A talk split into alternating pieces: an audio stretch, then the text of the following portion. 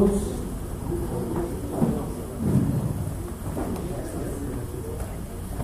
devia ficar igual na antiga religião.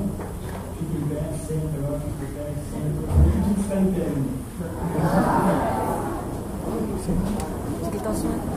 Eu quero que você faça algo antes de nós começarmos com a palavra.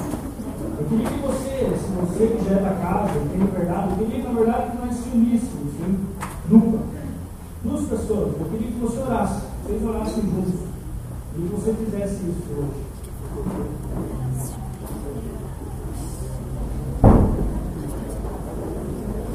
Eu queria que você orasse o seguinte: Deus, que o novo tempo venha sobre o teu irmão do lado.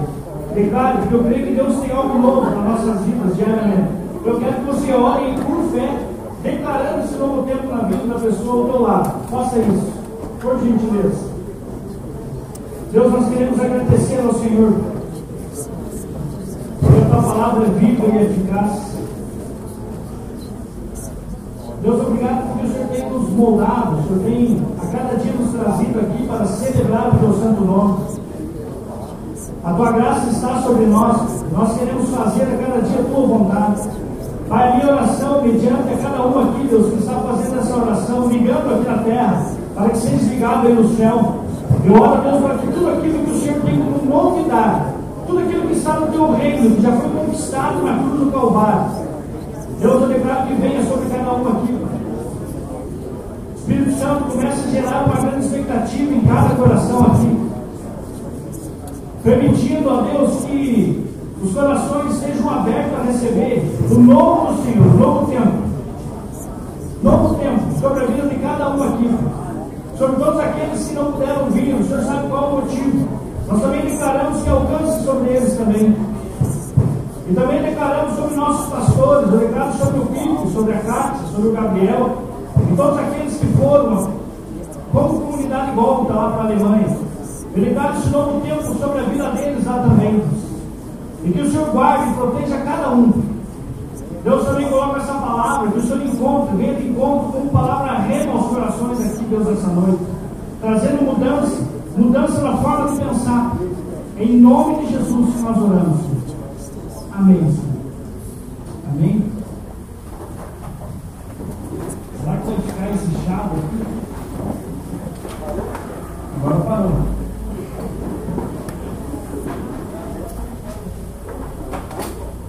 Amém?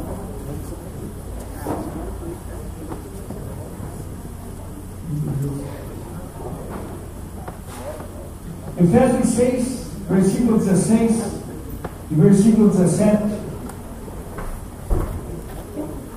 Nós vamos dar continuidade à palavra que eu comecei há umas três semanas atrás. Eu gostaria só de recapitular, eu gostaria de duas cadeiras aqui. Eu vim dizer que você me ama, também amo você. Tá, vamos recapitular. Ah, você quer vir aqui? Então vamos voltar, irmão. Hoje, obrigado. Só recapitulando aqui. Se você, no teu coração, você acreditar e você tem isso como verdade na tua mente, a respeito que essas informações levem você a crer, e dentro dessa crença leve você a agir, ter uma atitude, que de fato eu e você nós só agimos de acordo com aquilo que nós cremos. E eu creio num conjunto de informações, seja ela boa ou ruim. Então, se eu tenho uma atitude ruim, é porque em determinado momento eu adquiri tais informações ruins que me levaram a crer naquilo e vivo de tal forma.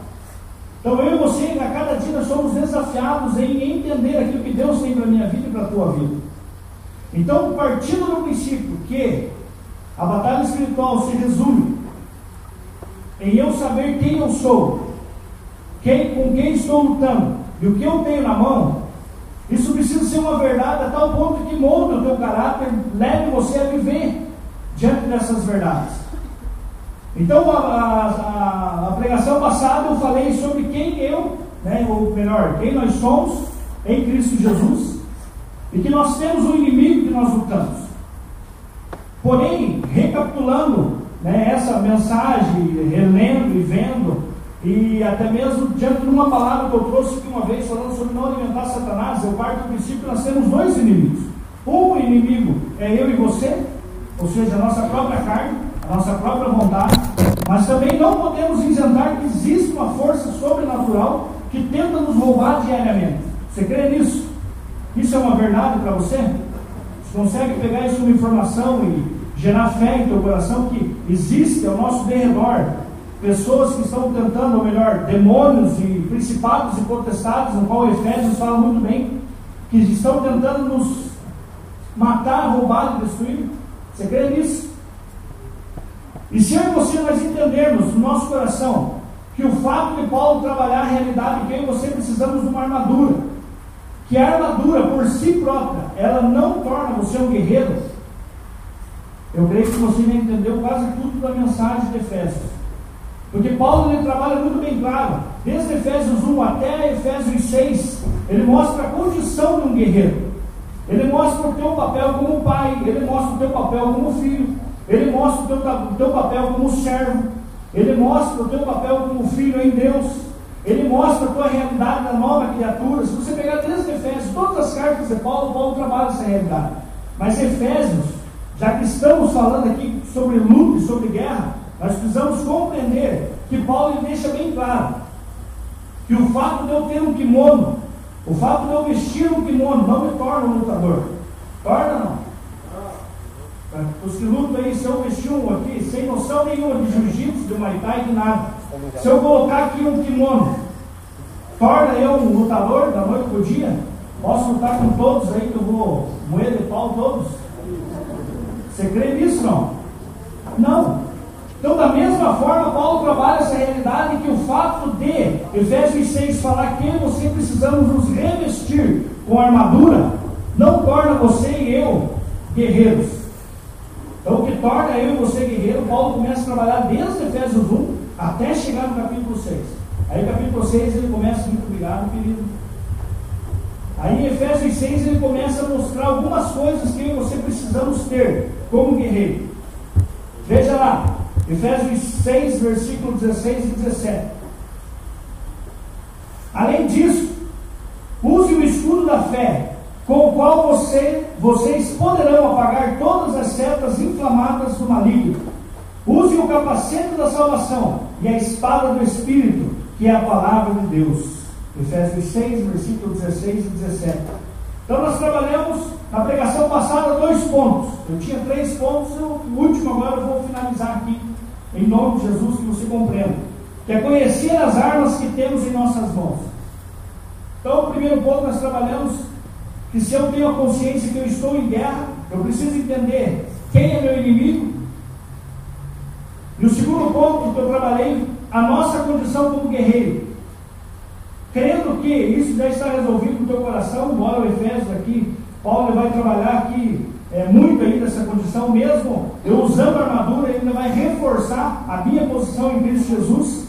Mas vamos lá. Porque as armas, veja lá em 2 Coríntios 10, versículo 4 e versículo 5, que nós lemos, o último texto que eu li antes de acabar a pregação passada.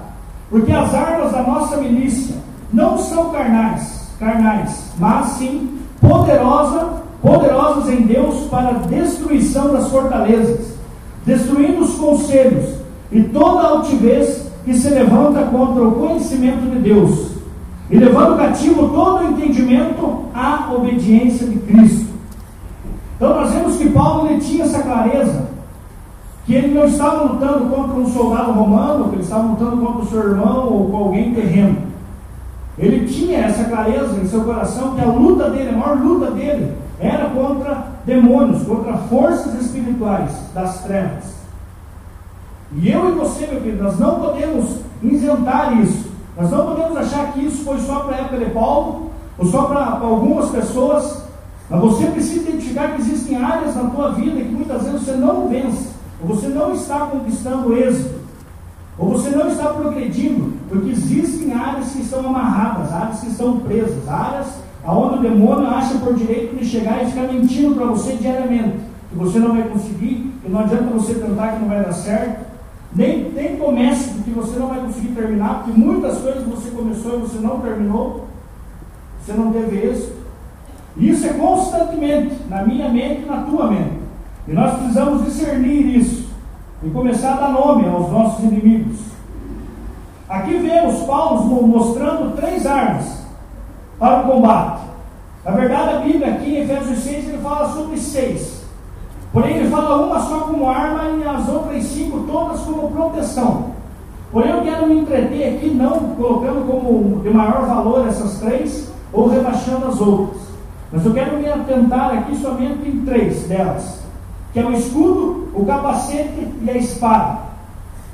Amém? Vamos lá. Escudo da fé. Crer sobre quem somos e como Deus nos vê. Por eu saber quem sou, por isso me protege. Por isso me protejo. Sei que sou importante demais para não me proteger. Então a Bíblia aqui, Paulo traz o seguinte: que eu e você nós temos que usar o escudo da fé. Temos que ter aqui uma noção do escudo da fé. Olha para o teu braço aí assim, ó. olha aqui para o teu braço. Veja lá o teu braço bonitão lá. Existe um escudo aí. E esse escudo, espiritualmente falando, Paulo trabalha com a tua fé. E que um momento de batalha, um momento em que Satanás, demônios, tenta lançar dardos sobre você, você tem que proteger isso com o escudo da fé. Agora eu paro e penso, por que o escudo da fé? Porque se você parar para pensar, o escudo ele serve como proteção. E você não protege nada que você não dê importância. Então, se você não achar que a tua vida existe uma tal importância em Cristo Jesus, você não vai ter essa noção de querer se proteger. Existem muitas áreas da tua vida que você muitas vezes não dá nem aí, que você não dá importância para algumas coisas. Você acha que ah, isso não tem nada a ver. Isso é loucura, isso aí não é bem assim que a Bíblia diz. Meu querido, eu quero falar para você que a partir do momento que você começar a olhar quem você é em Cristo Jesus, você vai começar a andar de tal ponto, de tal forma, que a fé vai levar uma proteção em você, que a fé vai gerar em você uma proteção. Você vai crer naquilo que de fato Deus tem para a tua vida. Só que quando fala aqui sobre escudo de fé, talvez você que está aqui, alguns talvez saibam, outros não saibam, a respeito da fé. Hebreus 11, versículo 1 fala assim: Ora, a fé é o firme fundamento das coisas que se esperam e a prova das coisas que se não veem. Então, Hebreus trabalha muito bem claro aqui que a fé é um firme fundamento das coisas que se esperam. Então, o que Deus tem? Eu creio aqui, essa semana de oração, eu estive conversando com um rapaz, de repente, esse rapaz, no momento do nosso oração ali, ele começou a compartilhar coisas que até então estavam servindo como derrota para ele. E o pouco que eu conheço essa pessoa, eu sei que essa pessoa é um homem de Deus e já vivenciou muitas coisas que Deus já deu para ele. Só que no momento da oração de quarta-feira, essa pessoa até então estava ali, extremamente, desculpa a expressão, derrotadíssima. Porque ele estava olhando só para algumas situações negativas na vida dele. Na hora que nós estávamos ali no compartilhar dele, Deus, através do Espírito Santo, colocou no meu coração assim, para falar para ele: lembre de tal palavra que você recebeu lá em tal lugar. Meu Deus, se esse cara foi para esse lugar ou não. Mas aí eu preciso ter fé, eu preciso acreditar naquilo que até então nós estamos no ambiente de oração, buscando a presença de Deus, glorificando a Deus, fiz o que está no meu coração, eu preciso fluir em fé. Aí de repente eu cheguei para essa pessoa e falei, irmão, você precisa crer lá naquelas palavras que você recebeu lá em tal lugar. Aí ele olhou para mim e deu risada. Aí ele, amém. Ele já me deu um amigo que testificou. Ele disse amém porque teve naquele lugar. E aí eu irmão, você tem que olhar para isso, são essas verdades que tem que confrontar toda essa tristeza, tudo que está hoje. Então, se você parar para pensar, tudo aquilo que abate você, tudo aquilo que deixa você desanimado dia após dia, são só mentiras diárias que vêm para você. Aí Deus ele vem com palavras e revelações, é, usa pessoas na rua, no teu trabalho, na Bíblia, no programa de TV, na pregação, para afirmar aquilo que Deus pensa a teu respeito. Sai daqui todo alegre, cheio. Não é assim quando você recebe uma palavra. Eu sou assim, pelo menos. Quando eu recebo uma palavra de Deus, aquilo enche meu coração, é como se eu ficasse maior. Me sinto bem, né? aquilo ali me faz bem. Aí a primeira mentira do diabo que vem, já esmurece. Então eu e você, meu querido, nós precisamos crer que a fé, ela trabalha da seguinte forma. Eu preciso crer que aquilo que Deus declarou sobre a minha vida, por mais que eu não esteja vendo, por mais que eu ainda não tenha alcançado isso, mas isso tem que ser um fundamento. A Bíblia diz que ele é um, é, é um firme fundamento. Então eu posso pisar nisso, eu posso crer nisso. A tal ponto que eu vou andar em rumo a isso. Mesmo eu não vendo, eu vou andar. Deus, o Senhor fala que eu vou ser isso, então amém. Eu não estou vendo. Deus, vamos entrar aqui na questão, né, não a teologia da prosperidade, mas Deus fala que você vai ser bem sucedido financeiramente. Mas Deus, eu devo para todo mundo. Não consigo nem pagar minha luz. Ah, existe uma má administração da tua parte que Deus também precisa ensinar você? Existe. Mas que Deus, em Jesus, a Bíblia fala que Ele está para nos prover todas as coisas, não nos faltará nada. De acordo com a palavra dele, aquilo que beneficia eu e você para louvar e glorificar a Ele, Ele vai suprir. Claro que se você estiver pedindo uma Mercedes-Benz ou né, seja qual for a tua necessidade hoje, de luxo, dependendo você não vai alcançar, porque dependendo disso, Deus não vai glorificar o nome dele. Pelo contrário, vai afastar você dele. Então eu olho para essas verdades, eu crio como fundamento. Eu falo, Deus, não acredito que isso é verdade. Por mais que as circunstâncias ao meu redor estejam mostrando o contrário. Vou dar um exemplo que na área financeira, porque é uma área que, pelo menos para mim, pega eu muito. Né? Tomara Deus seja só comigo isso. Você não pega com isso. Existem três pilares de conhecimento que sustentam o mundo. Isso aqui não vou entrar muito em questão, só para você, só para ter, localizar aqui na questão de fé. Existe a ciência, que como ferramenta ela usa a prova. Então a ciência ela trabalha o seguinte: vamos provar. Existe um conceito que, através de experimentos, eu tenho que provar que aquilo lá é de tal forma. Se aquilo lá de fato for provado, eu acredito. Aí existe um outro fundamento aqui, que é a filosofia, ou seja, entendimento racional. Eu tenho que entender algo. Ah, mas isso que você está falando para mim, tem que me explicar. Eu preciso entender isso, do modo lógico, do modo racional. A tal ponto que se eu compreender isso, e isso ficar bem claro para mim, eu vou andar em cima disso. E um outro fundamento onde eu e você precisamos caminhar é a teologia. Ou seja, usa como ferramenta a fé. Aqui muitas vezes não entendemos e nem provamos. Na fé, meu querido, pode ver, não sei quantos aqui já se separaram, evangelismo. E você querer falar com alguém, cara, não, então me prova. Mas então me mostra. A cabeça dele já está contaminado com o mundo. Então o mundo está ali. Né? A ciência prega que eu preciso provar para ver se é real. A filosofia mostra que eu preciso entender, eu preciso entender com clareza, isso para mim é acreditável, se eu vivo em cima disso ou não. Porém, a teologia, não trazendo aqui que nós precisamos ser ignorantes, então não precisamos nem crer nem nada. Mas a teologia, simplesmente eu preciso crer. Eu tenho que crer. Existem coisas que você não vai conseguir me explicar. Já você deparou com esses momentos? Com perguntas a tal ponto capciosa que você pensa agora, pai amado. Então vai ter momentos que, meu querido, não tem como você explicar. Não tem como você é, tentar provar para a pessoa. A não ser que ela tenha, do modo sobrenatural, uma experiência. Os momentos de evangelismo, na época minha de Jogum, eu sempre falava a mesma coisa, sempre até hoje eu falo. Que a fé em Deus, a vida com Deus, é como se eu estivesse experimentando aqui uma laranja e você chega até mim e pergunta, Brunello, é boa essa laranja? Está doce ou está amarga? Está salgada? Como é que está essa laranja? O simples fato de eu falar para você se ela está amarga ou se ela está doce, nunca vai permitir que você de fato saiba na real se aquilo ali é doce, se ela é salgada ou amarga, ou se ela é azeda. A partir do momento que eu pego aquilo ali, toco, experimento. E veja por si próprio se aquilo ali é mesmo o, gosto que tem aquilo. Então, em Deus, eu creio que da mesma forma, não tem como nós chegarmos aí fora e tentar explicar para as pessoas quem é Jesus, ou como é Deus, o que é viver com Deus. Claro que aqui, dentro de princípios, nós conseguimos mostrar através da nossa vida e mostrar para as pessoas. Mas eu estou falando que nós, eu e você, precisamos crer naquilo que Deus tem para mim e para você. Isso é fé. Fé é acreditar que, de fato, Deus, isso é para a minha vida. João 20, 29 mostra bem claro isso no momento em que Tomé chega perante os demais, aí todos eles empolgados ali, já tinha passado uns 20 dias que Jesus tinha ressuscitado, Eles estavam esperando o mover do Espírito vir sobre eles. Atos 2 acontece isso.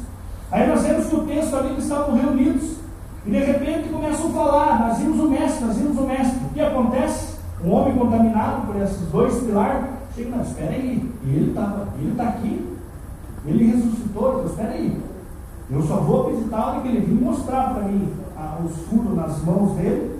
E eu poder pegar no lado dele, onde eu vi que a lança lá transpassou ele mesmo. Então eu vou acreditar. Eu preciso acreditar. Agora veja aqui no texto. Veja o que Jesus fala para Tomé e nos traz como princípio para mim e para você a respeito da fé. Disse-lhe Jesus: Porque me viste, Tomé, creste? Bem-aventurados os que não viram e creram. João 20, versículo 29. Então aqui nós vemos uma condição em relação a eu acreditar naquilo que Deus tem para mim, naquilo que Deus tem para você. Então, meu querido, não tenta você muitas vezes querer ficar é, explicando para si mesmo ou tentando entender algumas coisas. Acredite, acredite. Se um dia chegou aqui, quantos aqui, em nome de Jesus, erga tua mão por gentileza. Você que já recebeu uma palavra de alguém, recebeu palavra mesmo, alguém chegar assim, irmão, Valdinei, Deus está mandando falar isso aqui para você, isso, isso, isso. Quantos aqui já recebeu a palavra? Você erga a mão bem alto para mim. Vê. Poucos. Você que não ergueu a mão, meu querido, precisa crer nisso também. Existe. Deus ele usa pessoas para falar. E uma dica que eu dou para você é você estar nos ambientes onde isso possa acontecer. Fazendo um convite para você, toda quarta-feira nós estamos orando aqui. Né, para que a glória de Deus venha sobre nós. Eu não sei aqui quantos acreditam que crê, mas eu vou afirmar para você: Deus vai fazer algo tremendo no nosso meio, algo muito grande no nosso meio. Olha para a pessoa do teu lado, veja a pessoa do teu lado aí, dê uma olhadinha para ele. Está vendo? Olha para o outro lado agora. Olha para trás, olha para frente, está vendo toda a galera? Olha aí, ó, veja a galera. Eu tenho algo para falar para você muito tremendo. Jesus não morreu só por mim e por você. Existem muitos outros aí, ó, existem muitos amigos teus que estão aí fora, que Deus vai usar a tua vida para trazer eles aqui também. Sabe aquela pessoa que muitas vezes você olha e você acha que, ah, não, essa eu acho que nunca vai vir. Eu cheguei a pensar assim, já pensar, ah, não, não vai ter, Deus tem misericórdia. Esse vai ser certo para a salvação na hora que morrendo. Eu, hoje, meus olhos contemplo essa pessoa adorando a Deus, servindo a Deus e ministério. Quantos que não acreditaram, que olharam para mim também lá, morrendo nas drogas, lá me afundando cada dia mais nas drogas, minha família, todos que me conheciam. E hoje está aqui, para a honra e glória dele. Então você precisa acreditar que aquela pessoa que você tanto ora, aquela pessoa que você tem um desejo, às vezes você não ora, mas você tem um desejo no coração, que ela se converta, que ela esteja aqui juntamente com você. Vai acontecer, meu filho. Se você não crê, eu acredito por você. Eu creio por você. Que Deus vai encher essa igreja de tal ponto que esse lugar aqui vai ser só, é, assim como os mais velhos aqui lembram da outra igrejinha lá que vocês começaram? Quantos que são da outra? Lembram disso? Quantas palavras vocês receberam que vocês iam vir para um lugar maior? Receberam? Recebeu, Pinguim? Estamos no lugar maior? Então vai receber outro hoje também. Isso aqui já é menor, já é muito pequeno para nós. Nós vamos ter que ir para outro lugar. E Deus vai nos levar isso. E você precisa crer. Porque a Bíblia diz que sem fé não tem como agradar a Deus. Continuando aqui. Tá, aqui a condição está em crer que eu sou e não o que eu era.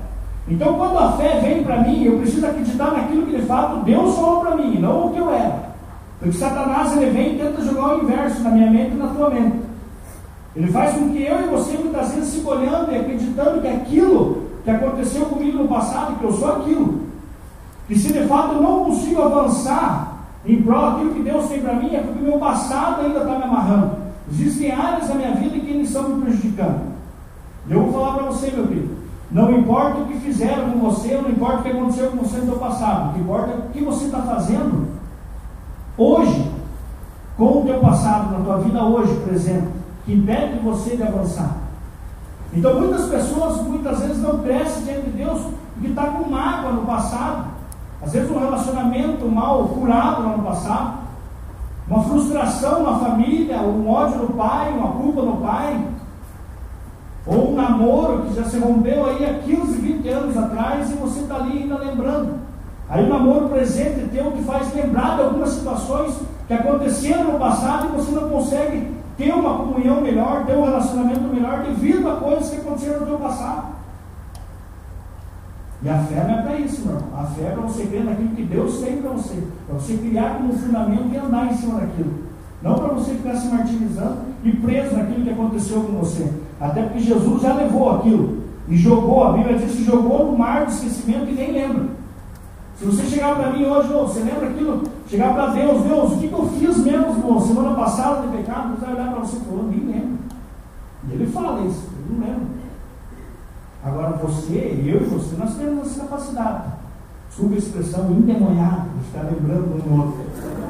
É só chegar, ou conhecer o Maurício, né, vem aqui, me conta, fale para mim aqui o que, que você lembra que eu fiz semana passada. Uma missão na hora, lembra? Oh, você mesmo também marcado. Nós temos essa capacidade. Tá, vamos continuar aqui. Capacete da salvação, outra arma igual a proteção em minha cabeça, em minha mente, é ter a consciência de quem somos hoje em Cristo Jesus. Tudo que diz respeito à salvação e sua graça. Saber quem sou e o que foi feito por mim na cruz do Calvário. Me garante caminhar em vitórias e conquistas. Então, o fato de eu ter aqui, quando Paulo fala aqui, você precisamos usar o capacete. Capacete da salvação ele está falando o seguinte: que aquilo que aconteceu comigo e com você lá na cruz do Calvário, aonde começou nove horas da manhã e acabou três horas da tarde, onde passou seis horas pregado numa cruz. E olha que ele olha para o céu e fala assim: Pai, em tuas mãos entrego o meu espírito, e está tudo consumado. Ali ele está falando o seguinte: que tudo aquilo que ele veio de fato para cumprir aqui na terra, para fazer aqui na terra, ali tinha terminado com grande êxito. Embora a consciência na, na, na natural, ou seja, a natureza do homem, não permitia eles entender ainda o que era o ato de Jesus. Tanto que nós vemos ali nesse, nesse período de três anos, onde todos os discípulos andavam com Jesus, eu sou fiel em falar para você que eles não entenderam nada que Jesus ensinou eles. Porque a cabeça deles era extremamente terreno. Então, quando Jesus falava assim: O meu reino vai ser estabelecido aqui Todos eles no coração deles era o seguinte: na hora que Jesus assumia ali a Câmara Municipal, a Prefeitura, eu vou sentar no lado esquerdo, outro no direito, que pelo menos eu creio que, pelo menos nós aqui, creio que a conversa deles era assim. Os doze ali falaram, ó, eu pelo menos vou ter tal função. Será que eu vou cuidar da parte do transporte? Vou cuidar do que será que eu vou fazer? O que importa é o que eu vou fazer nem tanto, mas eu sei que já que estamos andando junto, ele conta comigo e com você. Então a cabeça deles era extremamente isso. Tanto que você pega ali todo o período em que Jesus andou com os discípulos, você vê isso bem claro. Os questionamentos deles era tudo voltado a isso. Que hora que vamos assumir? Como que vamos assumir? Vamos brigar, não vamos brigar? Vamos ter que lutar, não vamos? O Senhor que vai destruir tudo, vai dar ordem aos anjos para que venham aqui matar de todo mundo, o seu reino vai ser estabelecido. Então eles não entenderam. A Bíblia diz que Jesus, em João capítulo 14 ao 16, fala da função do Espírito Santo. Ali nós vemos bem claro Jesus falando o seguinte: Eu tenho que subir, eu vou ter que ir para um lugar onde vocês não têm nem noção para onde eu vou.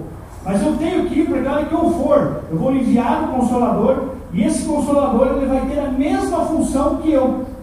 E ele vai ensinar a vocês tudo aquilo que foi dito. O que seria tudo isso que foi dito? Nesse período de três anos. Tanto que nós temos bem claro, descido do Pentecostes, Atos 2, Atos 2, a Bíblia conta que eles foram tão cheios da presença do Espírito Santo que eles compreenderam. A primeira mensagem de Pedro foi 3 mil pessoas. Em Atos 4 nós vemos a Bíblia falando que eles, tudo que eles tinham era em comum. E na medida que iam se convertendo os santos, Deus ia acrescentando na igreja. Deus ia trazendo. Então uma grande igreja estava se fortificando ali. Mas por que isso? Porque ali o Espírito trouxe luz a eles. Meu querido, eu creio que nós precisamos clamar mais para que o Espírito desça sobre nós, porque ele já desceu. E se você até então acreditava que hoje ele vai descer em você também, então em nome de Jesus está aqui para desmentir isso novamente. Ele já desceu lá em Atos 2. Então ele está na nossa vida. E se você também acredita que a evidência do Espírito Santo, você tem que sair aqui orando em línguas para você achar que está cheio do Espírito. Não estou aqui invalidando o dom do Espírito, porque eu acredito em dons de línguas. Mas estou aqui falando para você que a evidência, na verdade, da presença do Espírito Santo na tua vida é o fato dele convencer você da justiça do pecado e do juízo. Se hoje você peca e você tem aquela tristeza no teu coração, se aquilo te condena, o Espírito Santo habita em você, meu Deus. A única coisa que talvez esteja faltando para você fluir em dons é você dar mais liberdade para o Espírito. Você buscar mais essa intimidade com Ele até o ponto que Ele flua através de você. Não você mais ande pela tua carne, pelos teus desejos. Então, quando, quando Paulo ele fala do capacete de salvação, eu particularmente eu recebo isso como palavra no meu coração, que isso serve como uma proteção. A salvação é uma proteção para mim. Então, quando o demônio se levanta, quando a mentira se levanta contra a minha vida, contra a tua vida, você tem que lembrar: espera aí, olha o que Jesus fez na cruz do Calvário, olha o que Jesus passou lá por mim. Olha que tamanho o amor dele, que não tem como explicar, não existe ciência para explicar, não existe filosofia para explicar, não existe nada. Eu acredito em tamanho amor, a ponto que isso é uma proteção da minha mente. Então não tem como dardos inflamados chegar até minha mente. Amém? E o último ponto aqui, para finalizarmos, que é onde eu vou me entreter mais. A espada do Espírito. A espada é uma arma tanto ofensiva quanto defensiva, usada, usada para se proteger do mal ou para atacar os inimigos e vencê-los. A espada aqui, Paulo lhe fala muito bem claro que é a palavra de Deus. Você tem dúvida disso não? Palavra de Deus. A espada do Espírito. Paulo lhe fala bem claro. Com esta arma, usaremos contra dois inimigos, contra nós, nossa carne e Satanás, ou seja, forças espirituais. Contra nós, Paulo fala lá em Romanos 8, versículo 13, fala assim: Porque se viverdes segundo a carne, morrereis, mas se pelo Espírito mortificardes as obras do corpo, vivereis. Então, esse mortificar aqui, o que eu entendo, tendo essa noção aqui de Paulo, a área espiritual, no qual ele vivia muito bem. Então ele fala que para mim mortificar a carne, ele deixa bem claro que é através da palavra de Deus. Então, para você dar lado para o Espírito, para você vivenciar aquilo que o Espírito tem para você, você precisa ter intimidade com a palavra de Deus. Deixa eu passar um videozinho para você, bem rapidinho, bem empolgante. E toda vez que eu penso na espada, eu lembro desse videozinho. Solta lá, meu querido. Quantos aqui assistiram? Eu assisti mais de 15 vezes esse filme.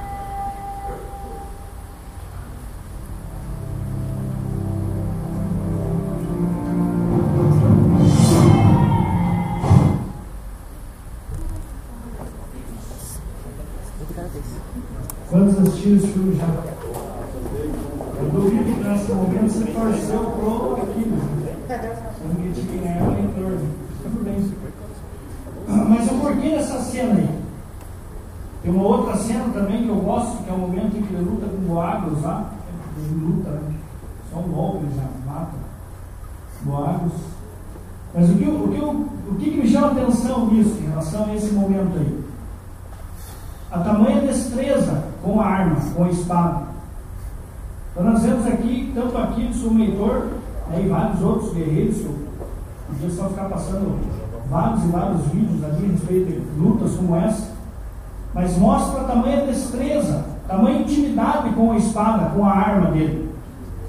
E meu querido, todo soldado romano, quando Paulo de fato ele está é, falando sobre armadura, há uma, há uma ideia que Paulo, na segunda prisão dele, em Roma, ele estava ali no cárcere, ele estava olhando o soldado numa postura, e dentro dessa postura, Paulo começa a descrever. Ele pega ali todas as características do soldado e começa a descrever a armadura em que eu e você nós estamos aqui estudando nesse momento. Né? Mas o que eu quero falar para você aqui é o seguinte: que Paulo sabia muito bem que aqueles homens ali eram extremamente treinados com tais ferramentas que eles tinham.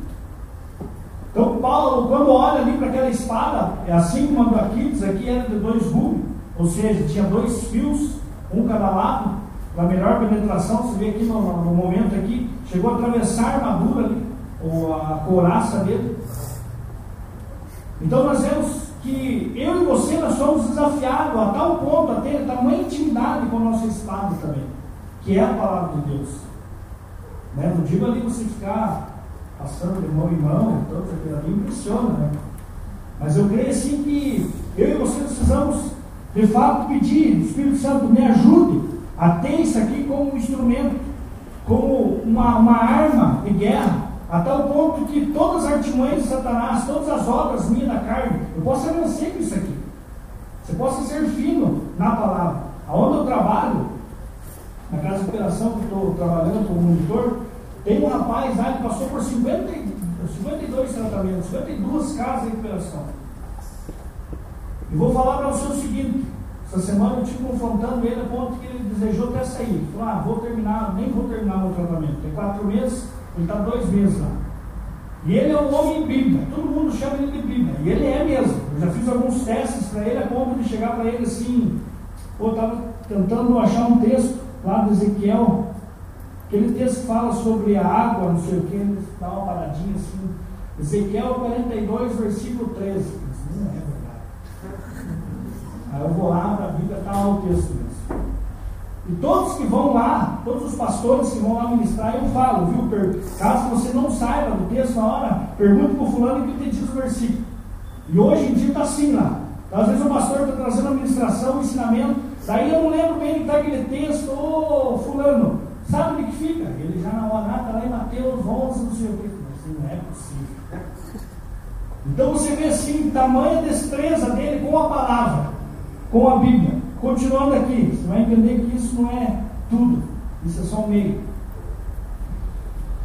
Hebreus 4, versículo 12: Porque a palavra de Deus é viva e eficaz, e mais penetrante do que espada alguma de dois gumes, e penetra até a divisão de alma e do espírito e das juntas e medulas, e é apta para discernir os pensamentos e intenções do coração. Com esta arma, com esta arma usaremos contra dois inimigos, que seria nós e o nosso inimigo que está ao nosso redor. Veja bem, a palavra em ação, lá em Mateus 4, versículo 1 e 11. Abra lá para mim, por gentileza. Você que está com a sua Bíblia, esse texto é muito importante.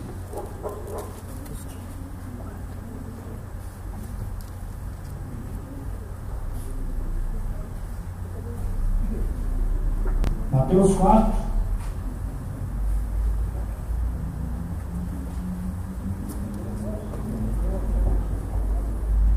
Versículo 1 fala assim: A seguir foi, foi Jesus levado pelo Espírito ao deserto para ser tentado pelo diabo.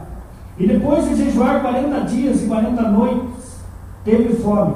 Então o tentador aproximou, aproximou aproximando-se aproximando-se, lhe disse: Se és filho de Deus, manda que estas pedras se transformem em pães. Jesus, porém, respondeu: Está escrito: Não só de pão viverá o homem, mas de toda palavra que procede da boca de Deus. Então o diabo o levou à cidade santa, colocou-o sobre o pináculo do templo e lhe disse: Se és filho de Deus, atira-te abaixo, porque está escrito: Aos seus anjos ordenará, a teu respeito que te guardem, e eles te sustentarão nas suas mãos, para não tropeçares em alguma pedra.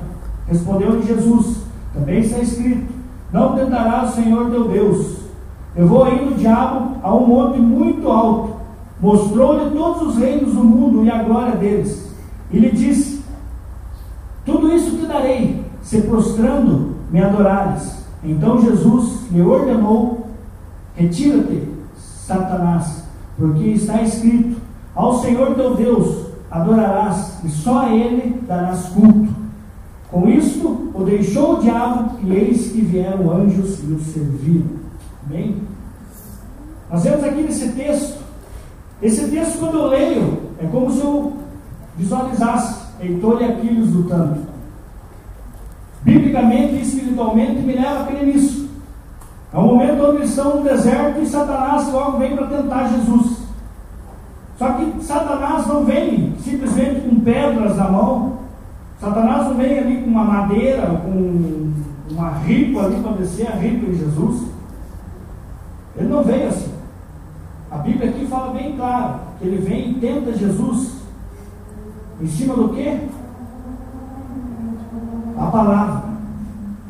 Então nós vemos aqui que Satanás, no momento em que Jesus começa a confrontar Satanás com a palavra, ele começa a usar a espada para afrontar Satanás.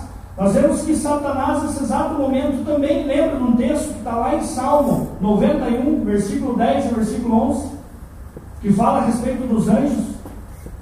Aí, de repente, nós vemos que Satanás vem e afronta Jesus, mas também está escrito.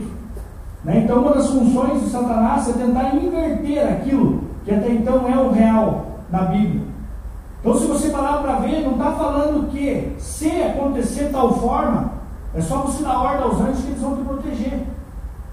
O salmista não está afirmando, não está colocando em dúvida se acontecer isso ou não. Então nós vemos aqui, meu querido, que a palavra, ele é o fundamento, ou seja, é a maior, a maior arma que eu e você nós temos na mão para mudar de vida, para alcançar aquilo que Deus tem para mim e tem para você. É através da palavra. Eu poderia perguntar aqui, nem preciso levantar a mão, mas eu pergunto: Quanto tempo você tem passado com a palavra? Quanto você tem gastado, que não seria perder tempo, mas quanto, quanto você tem gastado na leitura com a palavra? No teu dia a dia, em meio a tantos afazeres teu, quanto você tem parado para ouvir a voz de Deus através da Bíblia, através da palavra? Meditar nela. Aqui vemos uma grande luta de espadas. Porém, o que tornou Jesus vencedor? Sendo que os dois usaram a palavra. O que torna Jesus vencedor e Satanás o derrotado? Você consegue compreender isso não? Para finalizarmos aqui, uma palavrinha bem simples, que eu e você precisamos compreender. Fala aqui, ó. Palavra rema. Conhecendo minha espada. Então a palavra aqui, Bíblia, eu e você precisamos compreender ela de tal forma 66 livros de Gênesis Apocalipse. E dentro desses livros aqui, existe uma forma aqui no grego que você precisamos compreender. Existe, se divide aqui em três o conhecimento. A parte de grafos, que vem aqui da caligrafia, ou seja, aquilo que está escrito aqui na Bíblia. Existe a palavra no grego que ela tem a mesma conotação da outra, que é a palavra logos e rema. Só que a palavra logos aqui no grego e, o rema no grego, elas têm o mesmo, o mesmo sentido, porém uma interpretação diferente. O sentido aqui da palavra logos é o Jesus manifesto na escrita, no grafos. Então, todo o projeto de Deus, tudo aquilo que Deus sonhou antes da fundação do mundo, Ele estabeleceu o Logos, esse Logos está aqui. Jesus, na Bíblia. Então, você quer conhecer de Jesus? Muitas vezes você está orando, falando, Deus, eu preciso conhecer mais. Jesus, quero ter mais intimidade com o Senhor. Espírito Santo, quero saber se isso é verdade, se isso é mentira, se é aquilo, aquilo outro. Meu querido, está tudo aqui, ó. Tudo que precisa saber está aqui, 66 livros. Então o Logos já foi revelado para mim e para você. Assim como para Satanás também foi revelado. E o que faz aqui a diferença nessa, nessa luta aqui de Mateus 4 é justamente isso. Porque a palavra simplesmente revelada aqui na Bíblia, ela não tem poder para nada, meu querido. Eu, por um bom tempo antes, na minha antiga crença, eu deixava no Salmo 91, que é o salmo mais heavy metal da Bíblia, né? que mostra ali mesmo que, né, quem é Deus e poderoso, posso andar no vale da sombra da morte, isso não vai me atingir. Então eu deixava no Salmo 91 a vida minha empoeirada que estava já de anos e me dava uma rendida, tinha uma rendida, não sabia por quê. E era por causa da abençoada da Bíblia que estava ali dando proteção no meu quarto. Que tamanha ignorância. E não dava proteção. E nunca vai dar proteção. Então, na verdade, o que, que torna eu e você vencedor em relação a essa palavra, essa arma? O que torna de fato a palavra de Deus a espada do Espírito? O que faz com que eu e você tenha êxito dia após dia? É a palavra que Jesus ministrou e trouxe ali como revelação a Satanás, a ponto de Satanás falar, é de fato perdi, mas aqui não posso mexer, eu vou tentar o outro. E ele sai dali. E a Bíblia diz que logo ele saindo dali, os anjos vieram e serviram a Jesus. Então a palavra, na verdade, aqui que nós vemos é a palavra rema. A palavra que ela sai do Logos, mas o Espírito de Deus, no qual desceu lá em Atos 2, está na minha vida, na tua vida hoje, amém? Então o Espírito que, nos, que habita em nós, a partir do momento que eu abro o Logos, através do Grafos, que está, está aqui escrito, eu leio o texto aqui. O fato de eu ler esse texto já não me torna um vencedor ou, ou um guerreiro. Mas a partir do momento que eu me aprofundo nela, e ela sai daqui como viva e eficaz. E ela entra no meu coração como palavra rema. Ela gera vida em mim. Ela gera vida. Esses meus 14 anos que eu estou no Evangelho, eu tenho um, um, certo dilema. Que foi onde eu confrontei esse rapaz semana passada, o homem vivo. Falei, irmão, o fato de você conhecer capa a capa a Bíblia não torna você um vencedor. Veja, 52, dois tratamentos ou melhor, nenhum tratamento. Sendo que o maior tratamento de uma drogadização que eu dei como exemplo, a minha vida está no que está contido aqui dentro da Bíblia, o que Jesus fez por mim e fez por eles. E ali eu comecei a ministrar, trazer esse entendimento para ele, irmão. Você precisa permitir que a Bíblia, todo esse conhecimento teu gere vida. Porque o momento em que você defronta com, a, com a, a, o vício, o momento em que você que vem, que confronta você, as suas lutas que levam você a usar droga, você não tem força. A Bíblia que você conhece não tem força. Ela não tem vida dentro de você a ponto de tornar você um vencedor. Então o que eu quero trazer para você nessa noite, meu querido? Um incentivo para você começar a ler a Bíblia. Para você ter uma intimidade com a Bíblia. E não só eu me comprometo com os demais líderes e juntamente com o PIB, nós vamos criar meios para que você estude mais a Bíblia. Trazer seminários que levem você a entender a palavra de Deus, trazer estudos que ensinem você a se comportar como marido, como mulher dentro da casa, trazer estudo para você como adolescente, como pré-adolescente, como jovem, como solteiro, em meio a tantas necessidades que nós temos hoje, e que a Bíblia ensina isso bem claro, a como você se portar como um levita aqui no momento do louvor, a como você fazer diferença no meio do evangelismo lá fora. Quantas coisas eu e você nós precisamos entender que aqui está contido. Tudo aqui, ó. Você já chegou a conversar com pessoas que não são cristãs, que ela entende mais a Bíblia que você? E que tem um sentimento de vergonha? Já se deparou com isso? Isso é vergonhoso, irmão. Às vezes você queria questionar alguém para dizer, meu amigo, esse texto não está falando sobre isso. Aí você pensar, meu pai, que mexer com a pessoa errada. Eu sempre tive misericórdia de quem começar a contar outra história para desvirtuar o assunto para a pessoa. Né? Isso torna você, torna eu uma pessoa fracassada no que diz respeito àquilo que Deus tem para mim e para você. Então eu sou claro em falar para você, para nós finalizarmos, que hoje você só não tem alcançado êxito na tua vida sentimental, na tua vida financeira, na tua vida ministerial, na tua vida familiar, na tua vida profissional, porque você não tem buscado aquilo que Deus diz a teu respeito nessas áreas. Você tem ido aquilo que muitas vezes teu pai te ensinou, aquilo que você viu na televisão, aquilo que você acha que é certo.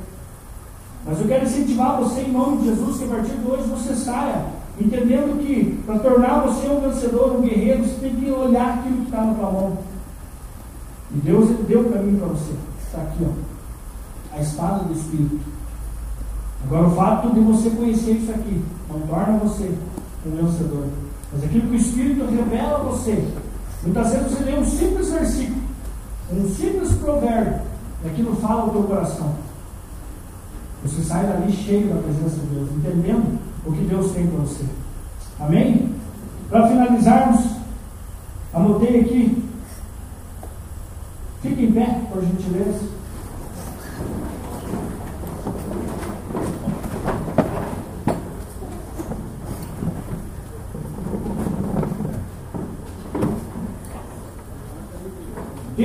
para mim foram um remo que tem me ajudado dia após dia vencer essa luta diária minha. Não temas, porque eu sou contigo. Não te assombres, porque eu sou o teu Deus, e te fortaleço, e te ajudo, e te sustento com a minha destra fiel. Isaías 41, versículo 10. Aquele que não poupou o seu próprio filho, antes, por todos nós o entregou, porventura não nos dará graciosamente com ele todas as coisas. Romanos 8, versículo 32. Toda autoridade me foi dada no céu e na terra. E eis que estou convosco todos os dias, até a consumação do século. Mateus 18, 18 e 20. E aqui segue, meu filho. Segundo alguns estudiosos mais do que nós aí na palavra, diz que existe mais de 3 mil promessas diárias para a tua vida. Mas aonde está escrito isso? Aqui, ó. Eu não consegui ainda viver as 3 mil. Mas o que tem me sustentado para mim vencer dia após dia e conquistar aquilo que Deus tem declarado sobre minha vida, eu tenho buscado. Eu tenho me disposto.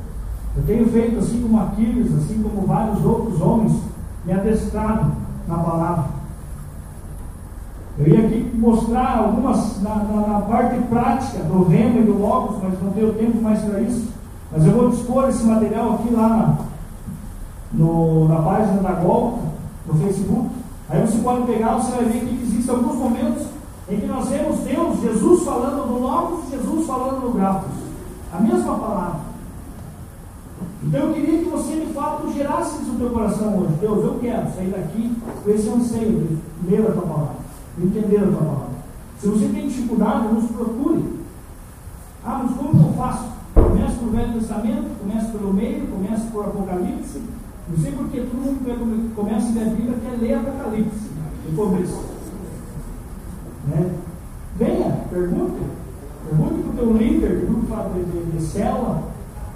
Pergunte aqui para nós que estamos aqui no ministério, para nós ensinarmos você a manusear bem aqui a palavra. Amém? Abaixe a sua cabeça. Eu gostaria que você começasse a orar agora. Pedindo para que Deus gerasse no teu coração esse anseio pela palavra dele. Se porventura você não tem gastado tempo em leituras da palavra, ou livros, eu queria que você pedisse perdão a Deus. Reconheça isso como um pecado. Reconheça que que você precisa mais dele, você precisa conhecer mais dele, saber quem ele é. Deus, obrigado por esse tempo que passamos aqui juntos. Pai, nós entendemos, Pai, que o culto de domingo é um culto onde nós estamos aqui para celebrar o teu santo nome. Que não simplesmente estamos aqui para te adorar, porque a nossa adoração, Deus, é contínua e é dia após dia, é diária. O Senhor tem nos desafiado, Deus, a viver uma vida de adoração ao Senhor. E que o culto domingo, Deus, a cada dia seja um momento onde juntos venhamos aqui como congregação celebrar o teu santo nome. Por tudo aquilo que o Senhor tem feito em nosso meio, por tudo aquilo que o Senhor ainda há de fazer no nosso meio. Deus, obrigado por esse tempo aqui, Pai. Obrigado pela vida de cada um aqui que se dispôs Deus sair da sua casa. Espírito Santo, eu creio que é o Senhor quem trouxe cada um aqui. E nós sabemos que por nossa força mesmo, nosso comodismo, a nossa carne, a essa chuva, não, não é fácil nós sairmos da nossa casa. Então nós estamos aqui, Espírito Santo, que o Senhor nos trouxe. Essa palavra, Deus, eu declaro que entre como palavra rema no coração de cada um aqui. E como semeador, Deus, eu lanço essa semente e declaro que frutifique a 30, 60, 100 por um nos corações. Eu repreendo Satanás seus demônios eu declaro que você não roubará essa palavra. Eu declaro que haverá uma frutificação. Eu pessoas maduras na tua palavra, entendendo e compreendendo aquilo que o Senhor tem para a vida deles. Deus nos ensina, nos ensina cada dia. A palavra nos fala, Deus, que nós perecemos porque nos falta conhecimento. E nós não queremos perecer. Nós queremos ser, Deus, homens e mulheres cheios da tua presença, mais do que vencedores em ti. Pai, minha oração, Deus, que as palavras que o Senhor tem declarado ao teu povo. Que esta semana comece a frutificar. Palavras que há anos atrás foram declaradas a alguns aqui. Eu oro para que o Senhor comece a frutificar, que o Senhor traga lembrança. O Espírito Santo é uma das suas funções. O Senhor nos daria, o Senhor permitiria que venhamos, que nós lembrássemos de tudo aquilo que foi dito a nosso respeito.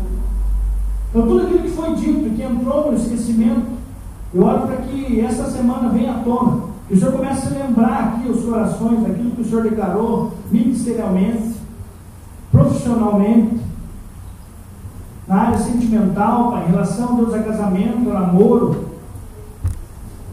Deus, vem de encontro à tua igreja. Nós pedimos isso ao Senhor, Deus, nessa noite. Deus abençoe cada um aqui ao retornar para a sua casa. O Senhor guarde cada um, proteja cada um. E que essa semana, Pai, venhamos fazer a tua vontade. Em nome de Jesus, Senhor. Amém. Amém? Boa noite a todos. Não saia sem dar